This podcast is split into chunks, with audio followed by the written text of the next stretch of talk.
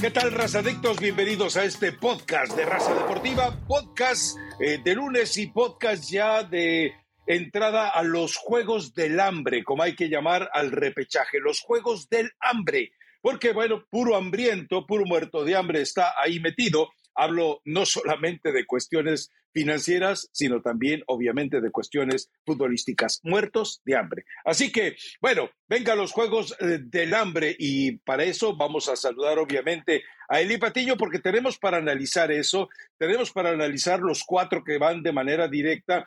También vamos a revisar cómo se presenta el próximo torneo, porque resulta que se va a jugar un mes y luego súbitamente, de repente, resulta que se va a suspender el torneo para darle paso a la Leagues Cup, es decir, la Copa de las Ligas. Es increíble la forma en la que la US Soccer, MLS y Zoom basurean, estercolan al fútbol mexicano. Pero antes déjame presumirle a Eli Patiño, mira, tú no has visto esta serie, pero millones y millones y millones de personas la han visto, es la serie de Ted Lasso. Y bueno, pues la taza ahí está, la vuelvo a poner ahí para que la veas mejor. ¿Tú la compraste o te la regalaron? Me la regalaron. Y mira, también soy del equipo Richmond FC de la Liga Premier, en, por supuesto en la serie de Ted Lasso. Así que bueno, eh, después de que dejar a Eli con el ojo cuadrado, también voy a comprar o voy a pedir que me regalen la camiseta de los guerreros de La Plata cuando lleguen a Primera División. O sea, no creo que esté vivo para el día del juicio final. Pero Eli Patiño, ¿te gustó cómo quedó armado este repechaje, estos juegos del hambre? Sí me gustó, eh, creo que hay unos que si no estaban ahí, lo mencionamos el viernes, eh, no pasaba nada, dijimos de Puebla que termina dando un gran partido en la jornada 17, humillando al equipo de Cholos de Tijuana, de tus Cholos de Miguel Herrera. Después San Luis fue un partido aburrido, porque fue un partido no muy eh, emocionante para el espectador, pero por momentos inclusive es mejor que Atlas. Entonces, para los que decíamos que tal vez no lo merecían, pues trataron de hacer un partido digno para cerrar la jornada 17 del fútbol mexicano. Hubo muchos goles, eh, Creo que muchas emociones no, porque realmente pues no hubo sorpresa, Rafa, pero me gustan los partidos de reclasificación donde a menos que una situación eh, maravillosa, sorprendente, eh, medio alucinante pase, creo que está bastante claras las llaves, a excepción del Cruz Azul Atlas, pero en los otros sí veo demasiada distancia entre un rival y otro. A ver, a ver, eh, por lo que me dices, vas con Pachuca, vas con León y vas con Tigres. A ver, te recuerdo algo, Elizabeth Patiño. León y Tigres tienen un partido a media semana dentro de la Conca Champions y no sabemos cómo vayan a terminar después de este enfrentamiento. Que bueno, lo que vimos el fin de semana fue una caricatura. El León 3, Tigres 0 fue una burla. La verdad es que yo, cuando dijo Dante Siboldi que él iba a jugar y a tratar de sacar puntos como diera lugar, pero yo no creí que fuera capaz de tanta marrullería como entregarle el partido al León pensando en la Conca Champions. Pero ojo, este partido de media semana los puede afectar a los dos para su partido de repesca, ¿eh? Sí, probablemente sí, Rafa, pero no me vas a decir que León no es mejor o que no es mejor Tigres. A ver, honestamente, por más que tengas compromisos a media semana, si acaso a lo mejor dudaría un poquito más de Tigres que Siboldi dentro de estas rotaciones que ha hecho por necesidad por los partidos de Conca Champions, donde también lo hizo León, ¿eh? León jugó con siete jugadores que habitualmente no son titulares, no son todos los partidos suplentes, pero habitualmente no son titulares. Entonces, eh, era muy, para mí estaba siendo ampliamente superado y aplicó la de, bueno, pero, pero ¿sabes qué? Tenemos partido, mejor algunos cambios y que esto parezca que fue un ensayo porque estamos cuidándonos para los partidos que se vienen. por eso, Marguero. Yo así, yo así lo percibí. No de que le quieren dar continuidad a cantera, no de que quieren ver jugadores. No, no, no. Si Boldi vio que estaba siendo superado y comienza comenzó a arreglar el escenario para no verse tan mal como realmente así pasó y, lo superior que fue León. Claro, dentro del partido de Conca Champions, Rafa, ¿quién va ganando? Va ganando Tigres, ¿no? Entonces, eh, a lo mejor fue parte maña y parte que en verdad quería descansar algunos futbolistas. Eh, esto podría llegar tal vez a mermar un poco, pero creo que ambos equipos tienen plantel suficiente como para encarar los compromisos y poderlos ganar y meterse a la liguilla. Ya después, no sabes hasta dónde te va a alcanzar también por el, eh, por el desgaste físico que les ha generado estar participando en la Liga de Campeones de la CONCACAF. Más allá de la mayoría de Ciboldi, Rafa, ¿qué, ¿qué, conclusión tienes de tu Diego Laines después de 17 jornadas? ¿Qué conclusión? ¿Positiva? No, pues la prueba es que... La prueba es que ya lo declararon o lo van a declarar transferible. En cuanto termine el trabajo de Tigres en esta eh, repechaje o liguilla, hasta donde alcanza a llegar, Diego Lainez es declarado transferible, eh, pero yo le pregunto a la gente de Tigres, después de la tontería magnífica de contratarlo, ¿quién creen que les va a pagar lo que pagaron por él? O sea, la verdad es que es una aberración. Recordemos cómo se ha devaluado Laines, eh, de lo que fue vendido en América a lo que después fue vendido a Tigres Ahora, yo no sé quién se atreva a comprar a Laines. Seguramente por ahí no faltará algún aventurero de esos entrenadores que piensan que lo pueden cambiar, que lo pueden mejorar. Y debe haber alguno. Yo creo que, por ejemplo, eh, regresar al América es una buena opción. Fernando Ortiz lo puede reencauzar a final de cuentas, pero no veo a nadie más capaz de hacer un milagro. Ojo con algo, eh, y te lo advierto de una vez, estuve viendo y leyendo mucho sobre Gepeto, ¿así se llama Gepeto? Sí, ¿verdad? Gepeto, el que llega a Santos. Imagino que va a llegar con sus pinochos. Eh, entonces, Gepeto, bueno, en realidad es Repeto, pero bueno, no es una falta de respeto a Repeto decirle Gepeto. Pero no le, pero bueno, no tan rápido las cosas. No, bueno. a ver. Pero, pero a lo que voy es, eh, lo que parece una eh, aventura un poco extraña de, por parte de, de Iraragorri, eh, lo que he estado viendo y leyendo es un personaje que comulga con lo que hace Almada. Entonces, este va a ser por eso además un buen enfrentamiento, ¿no?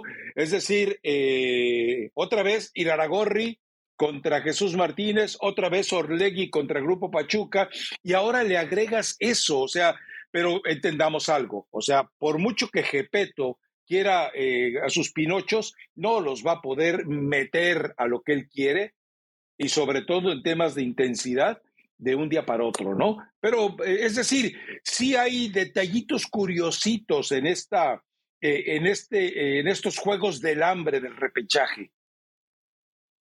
Pachuca digo que ya sabe lo que, lo que tiene que enfrentar. No sé si le alcance, Rafa, no sé. A mí realmente Pachuca me ha dejado demasiadas dudas en el torneo, pero bueno, Santos en este cambio donde... le metió 4-1 en la fase regular. Probablemente complicadas a, a Fentanes. Hoy llega, repito, y qué tanto tiempo le puede llegar a dar. Inclusive en la conferencia de presentación, eh, él habla de la comparativa que siempre hacen con Almada y ve que rápido se viene un enfrentamiento entre ellos, ¿no? Habla de lo, cómo los comparan en Sudamérica, que le gustaba un estilo de juego eh, muy parecido al que practica Guillermo Almada, con mucha intensidad, etcétera, pero que él iba a tratar de imprimir su sello.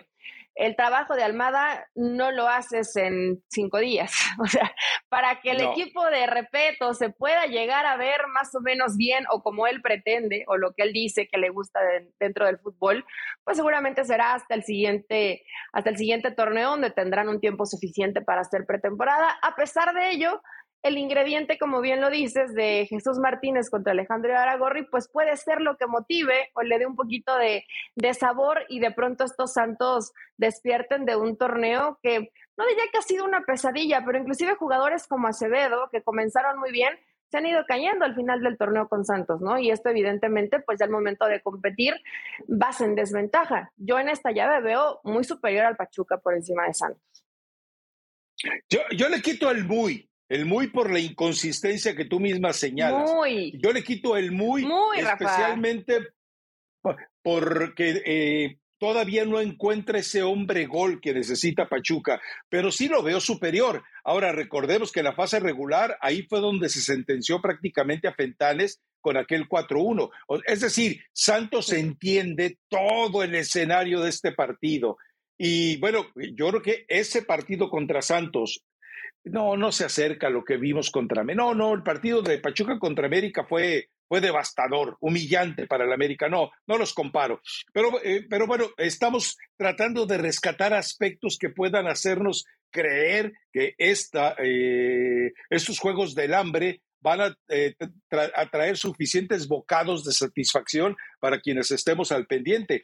Y, yo sí doy, también coincido contigo como favorito al Pachuca, pero yo creo que no va a ser tan fácil. Ojalá, de verdad espero que no sea tan fácil para que veamos la mejor expresión por parte del equipo de Pachuca, ¿no? Ahora, eh, en el caso de, Cruz Azul, tú dices que es un partido parejo.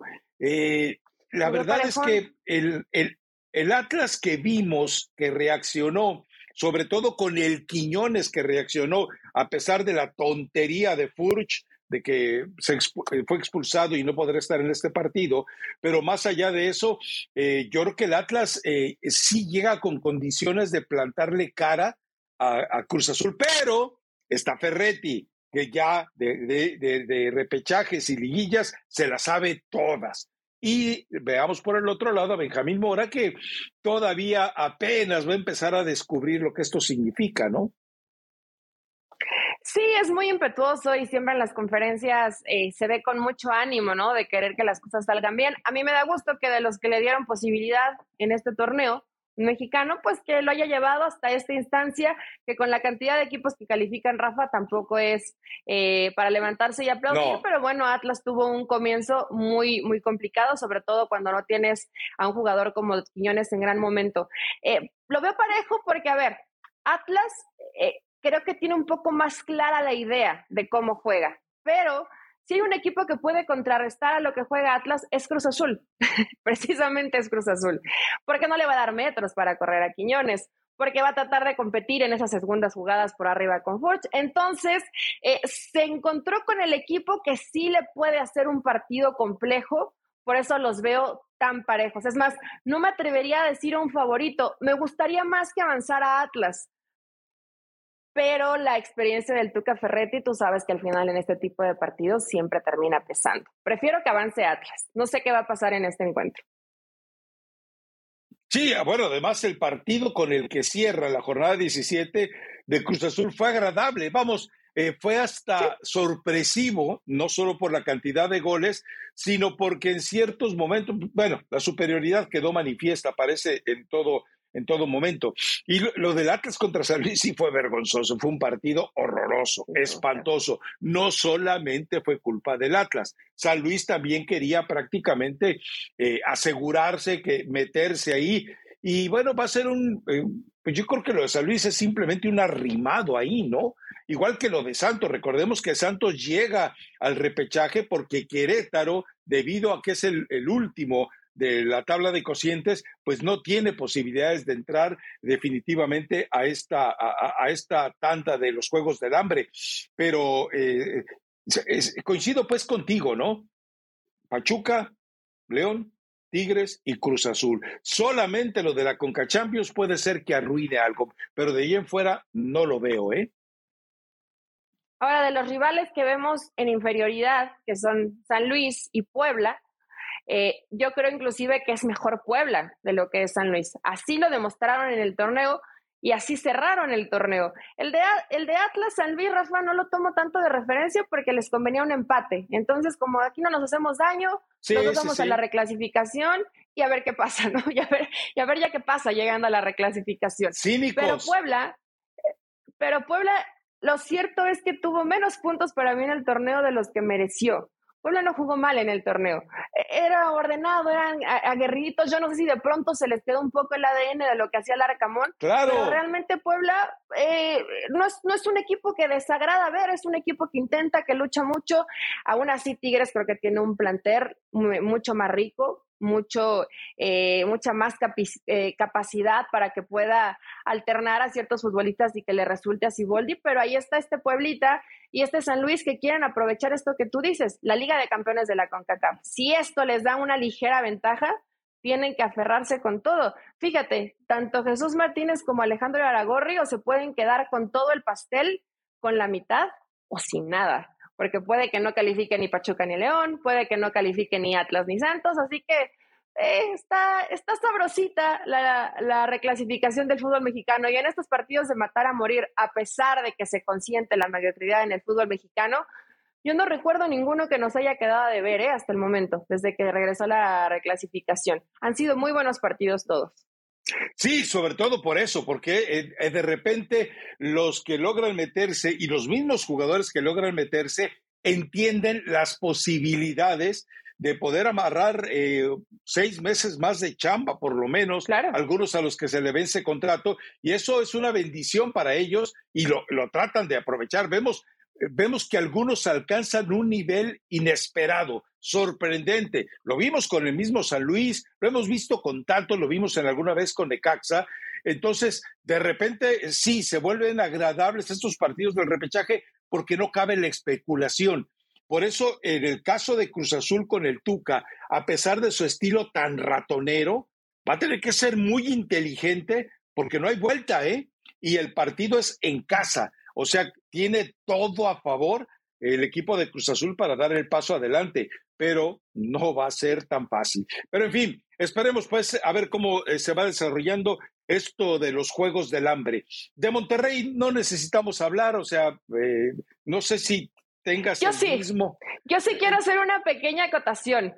A ver. Es el partido que colectivamente Rayados ha jugado mejor desde que está con Bucetich. ¿Contra que quién? Colectivamente. Que ¿Contra yo sé, yo sé, contra, ¿Contra, los Pumas que yo pronosticaba que se metían a la reclasificación. ¿Y dónde estaba el turco? Qué, qué bien se vio jugando este Rayados de Monterrey. Lo tienes que aceptar, Rafa. Hablabas del Rayados con freno de mano, del Rayados que no propone, del Rayados aburrido fue un muy buen partido y fueron cuatro y pudieron haber sido siete u ocho, sin ningún problema. Tranquilamente. Ahora, a mí me llama mucho la atención eh, eh, una situación. Eh, la forma en la que los jugadores se salen de la zona en la que normalmente los, los sujeta Bucetich. Me parece que en este partido, por la presencia de Mohamed, de algunos jugadores, entre ellos Ponchito, que se la tenían guardada, dijeron, ¿sabes qué? diga lo que diga, vamos a hacer talco a Mohamed. Y Mohamed, pues ya sabemos, misteriosamente se hace expulsar para irse a la tribuna y desde ahí eh, manejar el partido. Eh, a mí no me sorprendió lo que pasó. Ahora, que haya jugado mejor que anteriores partidos, tampoco yo, es decir, glamoroso el fútbol de Rayados, me parece que estás exagerando, Eli. No, no glamoroso, pero si ah, vemos a un equipo de pronto con freno de mano. Quiero pensar que el que le pone de pronto freno es Romo, que no estuvo, me gustó, me gustó Gobea, lo hizo bien. En el tema de la movilidad. ¿No lo habías visto a Gobea? Cómo se tiraba, sí lo había visto a Gobea, pero no con tanta plenitud, tal vez por la facilidad que entiendo que, también te daba Pumas. O sea, yo, yo sé que el rival eh, no puso mayor resistencia. Como Cortizo se tira alguna de las bandas para poder triangular, para poder hacer una pared. Vaya, hay trabajo en Rayados, Rafa que a lo mejor el rival te permitió demasiado. No, no, no, no, no. Está bien, está bien, pero hay trabajo, hay mecanización, hay cositas bonitas en Rayados de Monterrey, no, todo es el Rey Midas. A ver, muchachos, salgan y hagan lo que saben hacer. No, hay eh. mecanizaciones en el equipo de Rayados y fue agradable verlo porque honestamente habitualmente no lo vemos, vemos más la improvisación. Hoy contra Pumas vi el trabajo. Eh, eh, yo te voy a decir algo, yo lo que vi es la intuición, el instinto del futbolista, fue lo, fue lo que vi a plenitud. Es decir, por eso insisto, hubo jugadores que de repente se tomaron esto de manera personal. Es el mejor partido, bueno, y todavía no, de Cortizo no llega al nivel de lo que le vimos en el Puebla, ¿eh? No, todavía. Ni remotamente llega al nivel que lo vimos en el Puebla. Jugó bien, sí, de acuerdo, pero eh, ¿quién lo marcaba, Eli Patiño? Nadie. ¿Quién le hizo sombra? Nadie. ¿Quién, impedía que le llegaran balones? Nadie. Eh, no, no, lo de Pumas fue vergonzoso, vergonzoso de verdad.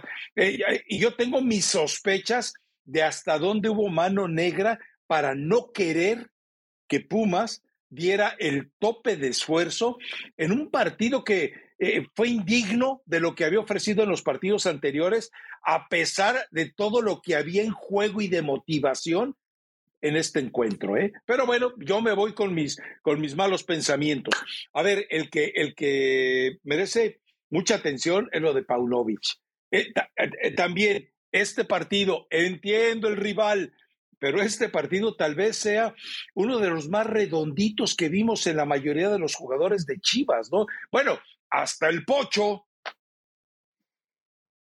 Todos, todos jugaron bien. Eh, la, la verdad es que Chivas ha hecho un buen trabajo. No lo pondría dentro de un escalón de perfección, pero sí ha hecho un buen trabajo, compitió muy bien ante un equipo como Mazatlán, que el resultado de pronto dice es muy abultado, pero hubo un momento en el partido que iban 2-1, que Mazatlán estaba presionando, que estaba intentando con lo poco que tiene, ¿no? Porque la realidad es que tiene, tiene muy poco y Chivas fue paciente, Chivas trabajó el partido y terminó superando por mucho Mazatlán. Eh, todos se ven en un muy, muy buen nivel. Qué bueno que esté recuperando jugadores como el Cone Brizuela, lo va a necesitar para, para, la liguilla del fútbol mexicano. Chivas necesita todo lo que esté disponible y la realidad es que Guadalajara ha hecho un gran trabajo.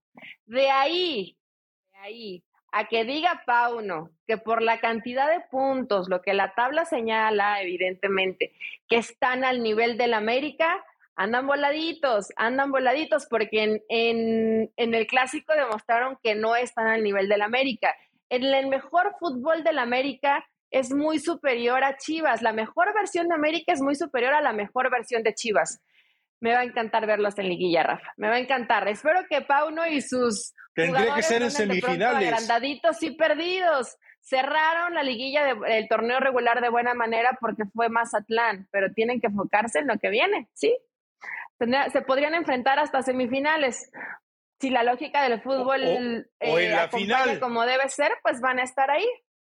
Y podría pues, ser con una combinación en la final. Sí, con una combinación en la final, sí. Sí, ahora, eh, y dice Paunovic que va a ir, que va a localizar a Matías Almeida para ver si él le orienta sobre cómo jugar la liguilla. Que, no nos hagamos tontos. Tienes ahí a Marcelo Michel Leaño a tu lado. Él es el que te va a guiar en estos momentos de penumbra, en estos momentos ensombrecidos en tu sabiduría como entrenador de cómo trabajar con el equipo de Guadalajara en esta instancia. Eh, más allá de, situaciones de gusto o no, eh, siempre va a ser agradable que el Guadalajara sea protagonista por, por lo que he insistido desde siempre. Es la última trinchera del futbolista mexicano y más en estos tiempos, cuando muy probablemente, y más adelante vamos a hablar de ello, muy probablemente se aplace la reducción de extranjeros. Punto. Pero bueno, eh, y por el otro lado, yo creo que la mejor versión de Chivas no es incluso mejor que la peor versión del América. Es decir, el América, que, el América que vimos. o sea, la, la versión del América contra Juárez. Ah, me voy a otro extremo. La versión del América contra Pachuca le alcanza para ganarle a Chivas. Es que lo de Juárez fue un partido atípico totalmente. O sea, eh, cuando tú haces eh, eh, tantos cambios y cuando de repente me parece que le faltó al respeto a Henry Martín, en lugar de haber planteado el juego totalmente en beneficio de que terminara o de consolidar el título de goleo, pero bueno, eso es aparte. Pero yo así lo veo, ¿eh? La peor versión de América, la de Pachuca, es superior a la mejor versión de Chivas que vimos ante los muertos de Mazatlán, que por cierto, ya se, ya se comunicó que hay limpia, se va Marco Fabián, me extraña que Nico Benedetti no lo estén, ah, bueno, lo que pasa es que no les pertenece, le pertenece a la América, no lo puede poner transferible, lo único que puede hacer es regresarlo. Y también ya le dio las gracias al entrenador que era imposible, era imposible. Entiendo que Rubén Omar Romano tiene el gusanito de seguir dirigiendo, pero Rubén, Rubén, ya no estás para estos trotes de querer levantar muertos. Pero bueno. Mm, agarró, agarró un toro muy bravo. Yo pensé que iban a dejar a Romano. toro, toro bravo, pues era una vaquilla, hombre. No, o sea, me refiero a algo que parecía misión imposible. Eh, si no lo pudo hacer Gabriel Caballero, y no porque sea mejor caballero que Romano, pero que ya tenía tiempo trabajando con el equipo, eh, que medianamente me imagino que le preguntaron qué jugadores quería, habrá elegido alguno o dos, de lo que les alcanzaba y ve lo que terminó siendo el desastre de, de Mazatlán. Eh, pero sí me llamó la atención. Yo pensé, dije, bueno, ponen a Romano, lo dejan con un proyecto nuevo, con una selección nueva de futbolistas, con una inversión que dice Ricardo Salinas que van a tener en este equipo y a lo mejor las cosas podrían funcionar un poquito mejor. No tendrían que haber puesto a siete transferibles, Rafa. Tendrían que haber puesto a todo el plantel transferible y que pase lo que tenga que pasar. El dueño? Realmente, no, bueno, el dueño pues tiene mucho dinero, entonces él dice que puede hacer lo que se le pegue la gana, está bien, él, él así ve la vida, pero eh, no veo a ninguno, es que no rescataría a ninguno de Mazatlán, a ninguno. Bueno, Viconi y Nahuelpan también están ahí, ¿no? Dentro de esa lista, me refiero en el tema de, extranjeros, pero todo, todo mundo está ahí. El panadero frustrado, ese de no hago el pan, no, hombre, ese tipo desde que llegó a México llegó a robar, llegó a robar, es un parásito que yo no sé cuánto tiempo van a seguir manteniéndolo en México, pero bueno, igual. Eh, y, por otro lado, los personajes, los equipos que tienen que pagar la multa, eh, queda algo muy claro también con estos eh, equipos. Eh, pertenecen a, la multipropiedad, pertenecen a un grupo caliente que definitivamente si no puede con un equipo, no puede con dos. Y que lo peor de todo es que sigue metido ahí Cristian Bragarnik. Los jugadores yo a Cholos le he visto las peores expresiones de, que no se malentienda el término, eh, las peores expresiones de masculinidad dentro de la cancha, una falta de devoción, de dignidad, de testosterona que realmente eh, permite eh, hacerlos a un lado a todos, a la bola de cínicos esos, y no volver a contratarlos. ¿eh? Lo de Querétaro, yo tengo muchas sospechas sobre algunos de los resultados que consiguió, incluyendo el de Cholos, pero la verdad es que eh, es, es la muestra de que no un grupo que además con problemas financieros en algún momento, no de liquidez, problemas de administración, de no te pago, me vale, hazle como quieras, yo soy intocable ese tipo de prepotencia y soberbia tan de la gente de Cholos es lo que a final de cuentas también te, te, te, enerva porque no puedes permitir que gente así tenga equipos dentro del fútbol cuando ha habido tantas maniobras de parte de la Federación Mexicana de Fútbol para obstaculizar a otros. Pero bueno, y lo de Juárez, bueno, ya sabemos, eh, vamos a ver si es cierto lo que dice Andrés Fassi, de que ahora sí habrá dinero, habrá reestructuración, bueno, pues tendrá que hacer un milagro, ¿eh? Pues ya, ya, lo, ya lo prometieron. De que, de que la señora Alejandra de la Vega tiene dinero, sí, Rafa, sí tienen mucho dinero, pero de eso a que lo quieran invertir, eh, a ver, cuando tienes a Fasi, yo creo que te es más fácil convertirte en una buena inversora, porque sabes que de la forma en cómo te va a armar el equipo tienes muchas posibilidades de que tu inversión regrese de una u otra forma. Entonces, eh, se asesoró bien. Digo, al final, Andrés Fassi, donde ha llegado o donde ha estado, en, o obviamente en la mayoría de su parte en, Pachuca, en Grupo Pachuca, las cosas han salido bien cuando lo dejan armar los equipos, cuando trae a buenos, eh, a buenos jugadores del extranjero. También sabe eh, guiar de cierta forma algunos que andan medio perdidos mexicanos y les da un poco de confianza y terminan dando resultado. Entonces, eh, yo le doy mi, mi, beneficio de la duda a Juárez simplemente porque está fácil ayudando a Alejandra y creo que eso podría ser un proyecto que, que en algún momento llegue a dar frutos. Lo de Querétaro y Cholos, pues pues se veía venir, Rafa, cuando lo consintieron, cuando los dejaron que todavía no vendían a la franquicia, eh, cuando vuelves a dar la posibilidad de abrir en estadio en un partido donde había peligro nuevamente de violencia y vuelve a haber violencia, en fin, tantas cosas se hacen mal con estos equipos que en realidad ya es detestable inclusive darte cuenta que, que los sigan permitiendo participar dentro de la Liga Mexicana. Ojalá y se tomen cartas en el asunto, que no va a pasar.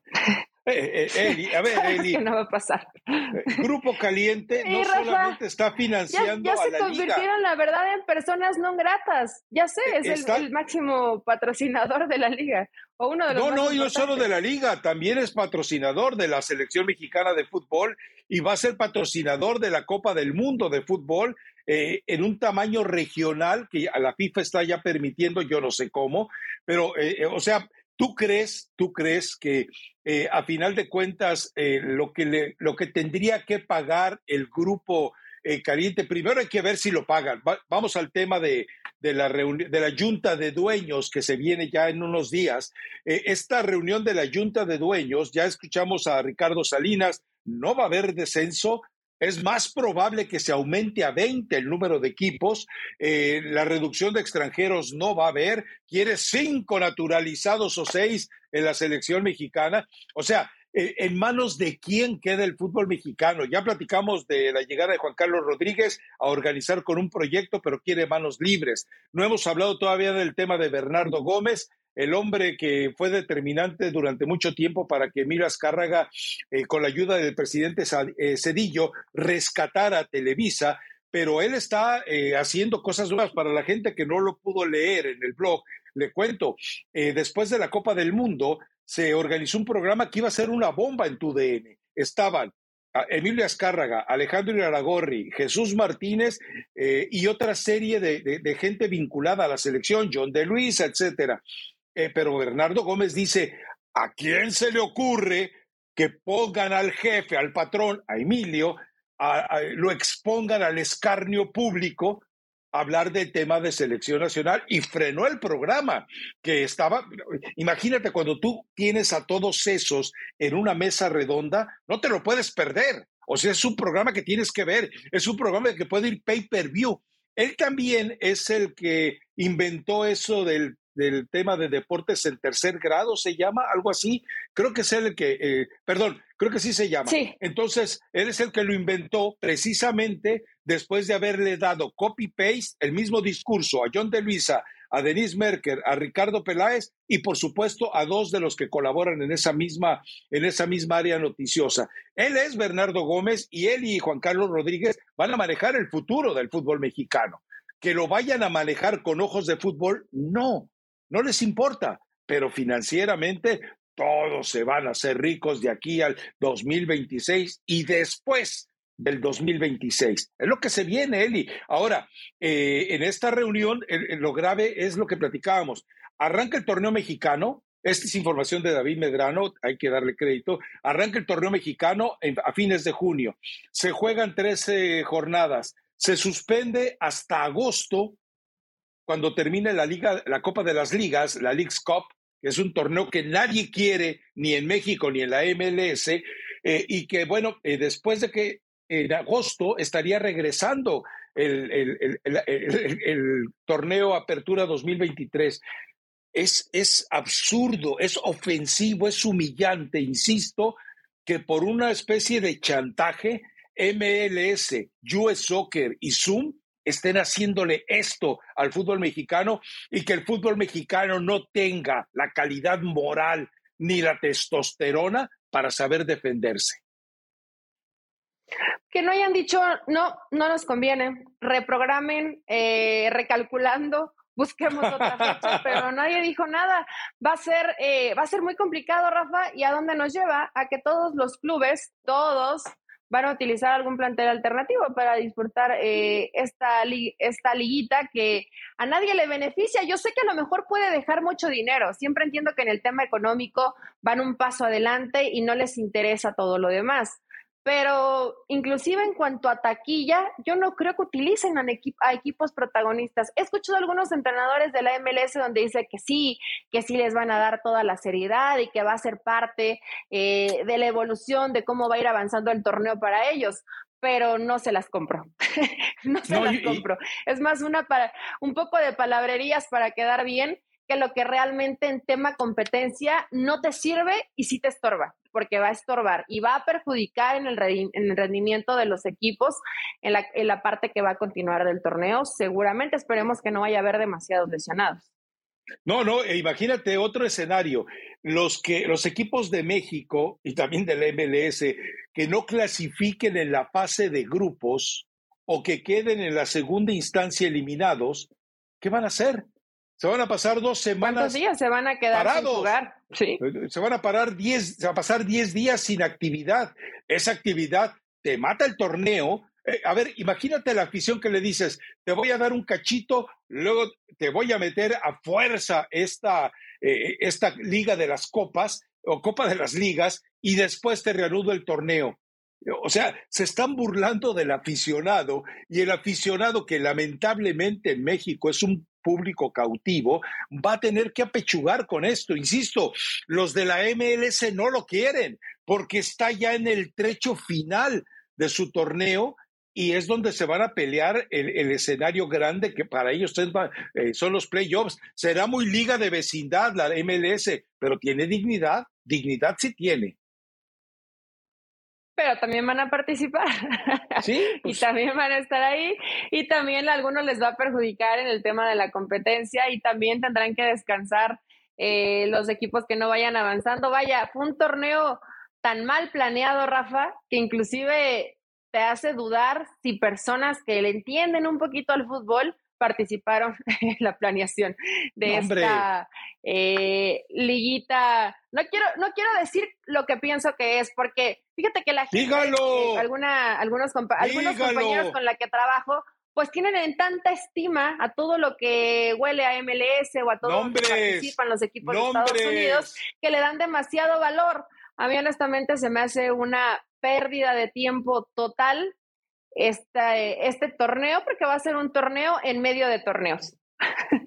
no no tiene mucha lógica.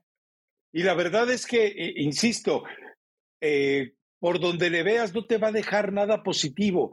Vas a saturar a los jugadores, vas a saturar a tu audiencia de mal fútbol, porque eso, eso creo que nos queda claro. Y al final, eh, el, el riesgo es que de verdad económicamente, que no lo dudo, sea un éxito para los equipos anfitriones en Estados Unidos, porque recuerde que se juega solo en Estados Unidos, entonces eh, es el experimento para que venga el próximo año y el próximo año. Y bueno, el, 26 difícilmente se jugará porque recuerde que los tres países son, Copa del, son sedes de la Copa del Mundo, pero eh, así de lamentable es esto. Ahora, eh, puede haber lesiones, puede haber inactividad, eh, puede haber eh, también, porque recuerden, para que el fútbol mexicano recupere dinero de esto, sus equipos tienen que ir hasta la última instancia, pero a la Liga MX no le va a quedar ni un maldito clavo de todo esto. Y eso es grave. O sea, que vayas a enriquecer la televisión, la tribuna, los estadios, los anunciantes y que no te den un maldito clavo, es, es, es de una liga guarachera de plano, ¿eh? Pues saben que es parte del contrato, Rafa. Y hay situaciones y favores que me imagino que tienen que pagar o que les conviene, ¿no? Además, estar bien, porque la Liga Mexicana es muy queda bien, la Federación Mexicana de Fútbol es muy queda bien y saben que en algún momento pues pueden necesitar alguna ayudita y si tú cooperaste de cierta forma, pues después te van a regresar al favor. Así se maneja el fútbol mexicano. Lo que mencionas de la gente que va a llegar, eh, que va a llegar a, a tomar las riendas que vaya a llegar a ocupar el puesto de John de Luisa, es lo que yo te entiendo, porque te acuerdas que en un podcast nos mencionaste que tal vez regresaba John de Luisa, entonces John de Luisa ya no más, ya se va a quedar, se va a quedar. No se sabe, Eli. Eh, no amo de casa, no amo de casa, pero ya más, más con su, con su familia. No se sabe todavía. Es decir, es probable que Juan Carlos Rodríguez quede como alto comisionado, porque Bernardo Gómez no le interesa, ¿eh? Ojo, Bernardo Gómez no le interesa hacerse cargo de eso. Eh, él, es el poder detrás del poder que tiene de manera absoluta Emilio, pero eh, no tienen todavía el tipo perfecto para que sea presidente. Los Riestra, que eran los que proponían a Gorri, me lo mandaron ya al diablo. Eh, Jesús Martínez todavía no ha puesto el candidato en la mesa que, de Emilio, pero Emilio podría terminar por, eh, por perdonar a John de Luisa, porque el argumento de John de Luisa es muy válido. Ya me equivoqué cuatro años, ya no me voy a equivocar los próximos tres. Y Emilio es de los que te compran ese discurso. Entonces, es probable que lo perdone, ¿eh? es probable que de repente diga, por decisión unánime y aún eh, con su deseo de ya no continuar, John de Luisa sigue siendo presidente y la verdad es que ya sabes que todo es por unanimidad. Todo es por unanimidad en esta junta de dueños del fútbol mexicano. Sí, sobre todo. Pues si John de Luisa hizo bien su chamba y convenció a Emilio, pues va a regresar, ¿no? Si le cree, si, ya la regué cuatro años, no la vuelvo a regar más. Y el problema. Este discurso está raro. Sí, el problema es que. No que es, ya aprendí, ya aprendí porque me equivoqué cuatro años, pero si te equivocaste cuatro años, pues no repites la fórmula, ¿no?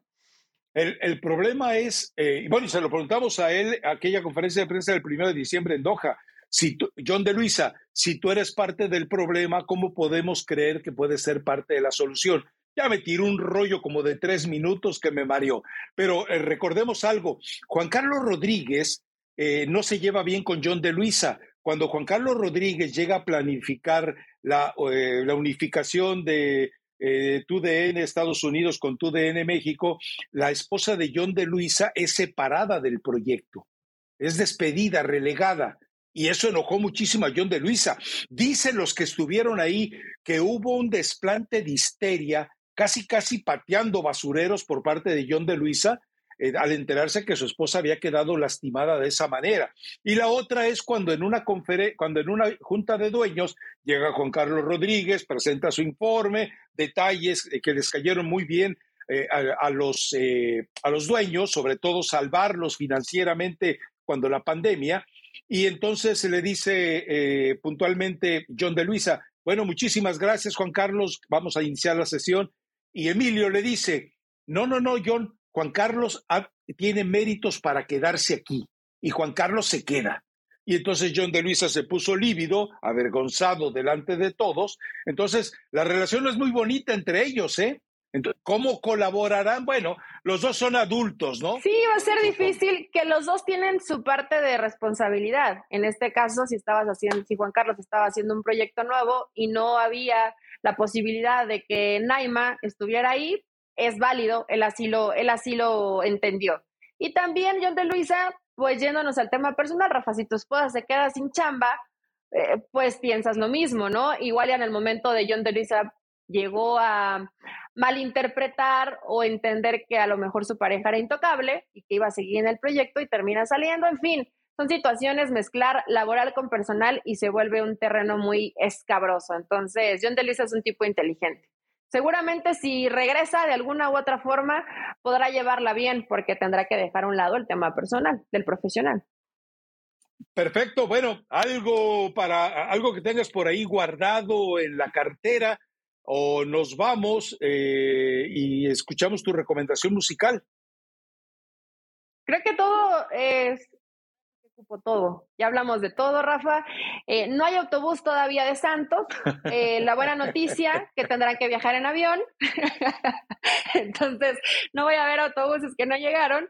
Y además creo que le pasó a otro compañero que igual habló de un partido que Pachuca estaba en Guadalajara. Bueno. No, no, no, no. Eh, pero... Llevo el autobús de Pachuca en otro lado. pero, pero sí sabes por qué. Si era Nos dejamos llevar por los autobuses. Era sí el era, de pero del femenil. Exacto, del femenil. Pero fue una confusión, a todos nos puede llegar a pasar. Los razadictos fueron y reclamaron, Rafa, eh, no sean mala onda, aguanten, aguanten. Fue una ligera, un lapsus brutus. Y aparte Pachuca jugó la jornada anterior con, con San Luis, entonces pues no cambiamos el chip, eh, llegamos acelerados, emocionados y, se fue. No es cierto, no hay, no hay justificación. Pero de que, a ver, de que mi vista está bien, eso sí está bien, porque sí era el campeón de San Luis, efectivamente. Pero el femenil, bueno, eh, recomendación musical. Recomendación musical. Es de Los Tucanes de Tijuana. No, no, no.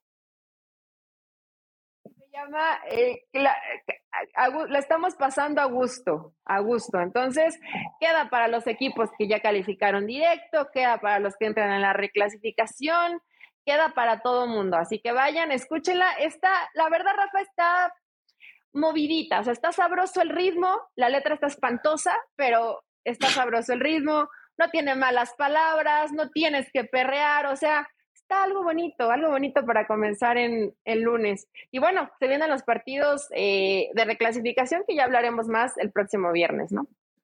Y bueno, imagínense, ya caímos tan bajo que recomendamos canciones de los tacones de Tijuana. Bueno, Elizabeth Patiño. Las tucanes. Un placer y espero que no te vaya a dar mucha envidia.